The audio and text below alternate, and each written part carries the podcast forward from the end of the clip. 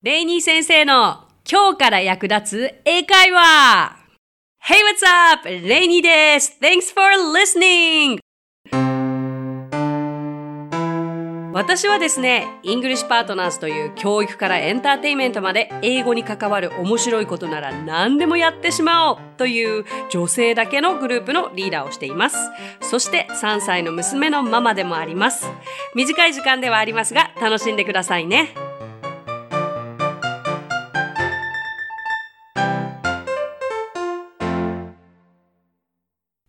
あ、今週も始まりました。レイニー先生の今日から役立つ英会話。今回はですね、ネイティブの方に笑われた間違ったティーチの使い方というのを皆さんにお伝えしたいと思います。あの、これは私の10代の時の経験でございます。えー、ね、前回も恥ずかしかった経験、need help をお伝えしましたけれども、今回もとっても恥ずかしかったエピソードです。うーん、16歳の夏に私はですね、サマースクール、スコットランドのサマースクールに行く機会があったんですね。で、まあ、楽しくて毎日、それで、えー、気になる男の子もいまして で、一日のアクティビティを終えて、それで寮にみんなで戻る時に、もう思い切ってもう残りの日数も少ないっていうことでね、その男の子に、ねえねえ、電話番号教えてよって聞きたかったんですよ。っていうか、電話番号を聞いたところで、私結局日本に帰るし、そこから国際電話をするっていう、なんか後先考えない質問なんですけれども、あの、電話番号を教えてよと聞きたくて、私はこういうフレーズを使いました。Can you teach me your phone number?Can you teach me your phone number? まあ、直訳すると、あなたの電話番号を教えてくれませんか？ですよね。そうしたら、その瞬間相手は、ん ?teach? っていう風に聞き返してきたんですよ。で絶対もうその teach だけをピックアップして「ん?」って言ってくる時点で私の使った teach の使い方はもう間違ってるって英語の喋れない私だってわかるわけですよ。しかしじゃあ teach 以外にここで何を使えばよかったのかっていう単語さえも頭に思い浮かばないもう一瞬にしてあどうしよう超恥ずかしい。今のなかったことにして、でも電話番号聞きたいみたいな、もうそういった感情が頭の中を駆け巡り、まあでも、ね、相手も、なんとなくこの人電話番号欲しいんだろうなということで、こう、しぶしぶ電話番号をくれたものの、あれですよ、結果論、電話しなかったですけれどもね。で、寮に戻った私は、ルームメイトがアメリカ人だったんですけれども、あの、ねえねえと、さっき、あの彼に電話番号教えてって聞いた時にこういうふうに聞いたんだけど何が間違ってたっていうふうに聞いたんです。こう聞きました。Hey um, I asked him can you teach me your phone number? What was wrong? ね。そうすると 笑いながら、えー、ルームメイトは答えてくれましたね。ああ、uh, you don't say teach. や teach って言わないんだよね。その代わり you should say tell. その代わりテールを使うんだよと言われたんです。びっくりしました。tell って話すっていう意味じゃなかったっけ？っていうのがまず私が思った最初のことでしたね。あのそう。で、teach は教えるだし、tell は話すと思い込んでいて、で、きっとね、でも辞書とか調べたら2個目3個目ぐらいにいろんな意味があったはずなんですけれど、中、当時何？高校1年生か。そうそう、大体中学の時にこう出てくる単語っていうのは、まず最初にそこで出てくる意味みたいなのしか出てこないじゃないですか。そのページので使われる単語の意味だけ tell に他の意味があったとはもう全然覚えていなかったし、そうそうそうそう、結構そういう経験多かったですね。もうなんか take って言ったら、掴む、取るっていうイメージしかなかったので、あまりにその日常会話で take がたくさん使われていて、だから私としてはこう、取るとか掴むっていう意味で頭の中で訳していたから、もう全然相手が言っている意味がわからなかったりとか、have も、あの、まあ、持つっていう意味しか覚えてなかったので、まあそれもハブハブハブハブ言われてた時に意味がつながらなくて結局は兄弟がいるとかペットを飼っていると飼っているっていうふうに使われてたっていうのは後から知ったし何ですかねあのもちろん文法受験をされている方とかもう文法単語をものすごく勉強されている方にとっては当たり前のことかもしれないんですけれどもこうさらっと英語を勉強している人にとっての、えっと、have イコール持つとか、あ teach イコール教えるっていうイメージが強すぎるのは、うんもしかするとこう生きた生きた英語自然な英語という形で教科書に書かれてないからなのかなとも思ってみたり。そうそう。でもでもそのもちろん教科書に書いてあることが間違ってるわけではないので私としては今こう英語を生徒さんに教える時にはあのこれでもいいですが実際こちらの単語の方がより自然ですよっていうふうにお伝えすると皆さん喜んでくださいますね。そうそうそう。ごめんなさいね。back in the track ちょっと話がそれちゃいましたけれども。だから結局私はじゃあ電話番号を教えてと相手に言いたかった時には正しくは Can you tell me your phone number と言えばよかったんだなということをそこで学びました。でも恥ずかしい経験をしたからこそもう二度と忘れないし、もう未だにいまだにですよ。だってこれ16の時だから、もう正直20年前の話なんですけれども、いまだに鮮明に覚えてて、いまだに自分の、うん、恥ずかしかったエピソードとして、こう皆さんにお伝えしたい。で今で今でこそ笑いながら伝えられますけれども、当時はちょっと引きずりましたね。Anyway。で、せっかくですので、じゃあこの teach と tell の具体的な違いというのをお教えしますね。まず、teach というのは他の人に知識や技術を譲渡するという意味があるんです。つまり teacher は教える人ということでまさに teach ですよね。じゃあ tell の場合は何かを知らせたり人に一般的な情報を教えることなわけです。だからその知識とか一切関係なく情報だけを教える。つまり伝えるということですね。そうそうそう。まあ tell は話すもあるけどそう伝えるという意味もあるあったわけですよね。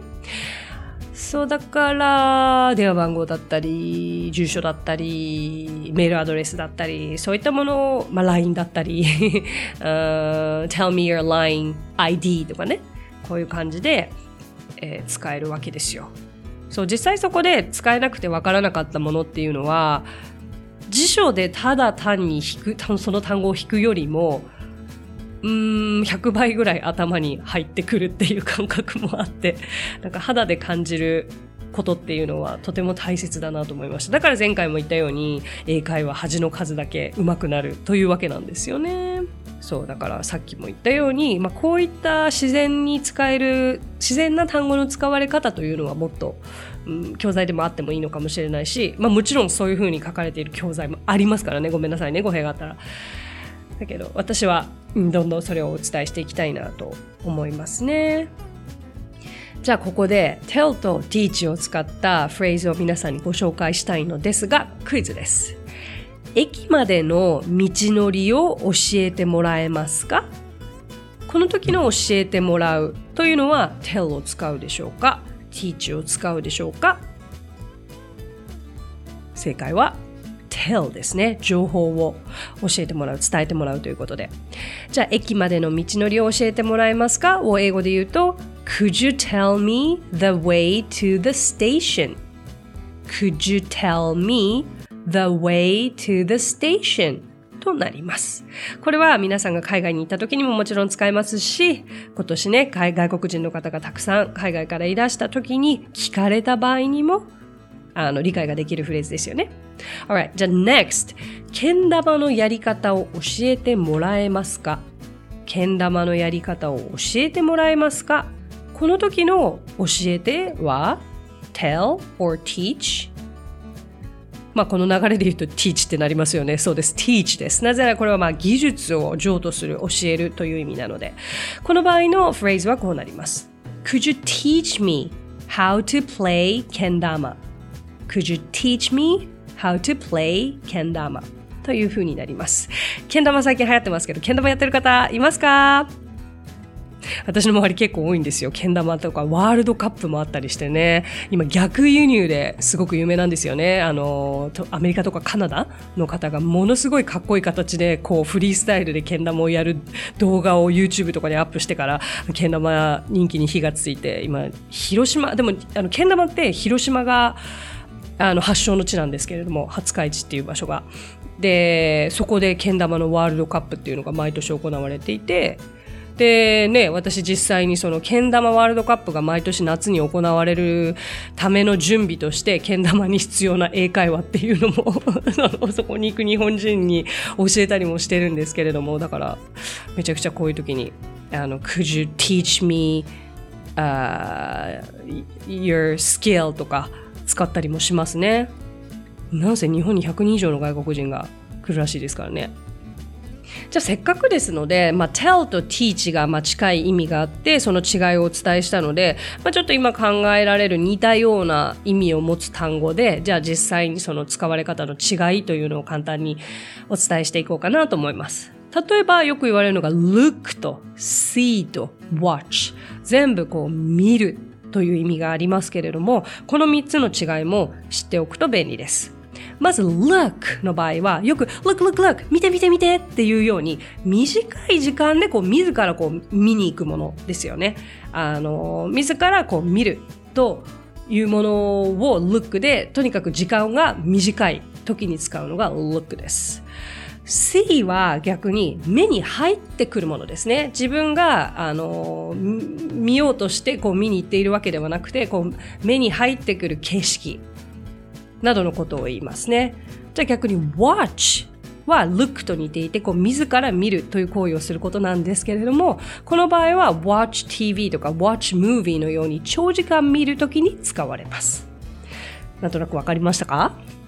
良いです。じゃあ今度 hear と listen。これは両方とも聞くという意味がありますけれども、hear はもう耳に入ってくるということですね。で、listen に関してはこう自ら聞きに行くというこれも違いがあります。hear と言ったら皆さんアナ雪2見ました？ねえ。あの最初が I can hear you って言って始まりますけど聞こえるわ耳に入ってくるわっていうことですよね。じゃあ最後に tell, talk, say, speak これらはまた話すという意味で使われますがそれぞれ使われ方が違うんですね。tell の場合はあの聞き手を必要とし話す内容に焦点が置かれる。わかります？話す内容に焦点が置かれることを tell。じゃトークも聞き手を必要とするんですが今度はあのー、話す行為に焦点が置かれる。難しいな。これもね、感覚ででしかないんですよね。なんかこの、そう、実際にね、肌感覚でなんかちょっと微妙に違うなって思ってもらわれるしか方法はなくて、一応ね、あの、固く説明はしますけどもね。じゃあ続いて say。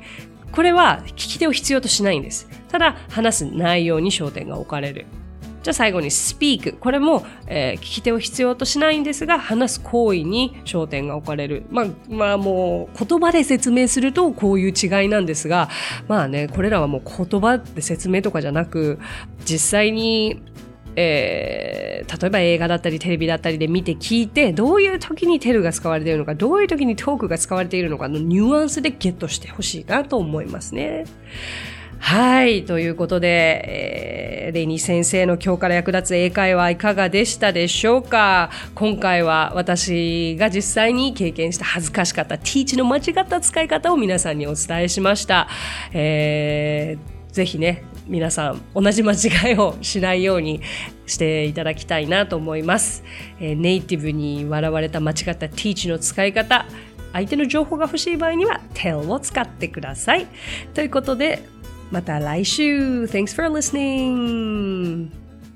配信を聞き逃さないためにも各ポッドキャストで登録やフォローをお願いします。さあ、ここでレイニー先生の活動をご紹介させてください。まずは、 English Partners の出張英会話スクールでは、私たちと楽しく英語を身につけたいという生徒さんを随時募集中。オンライン英会話レッスンもやっていますよ。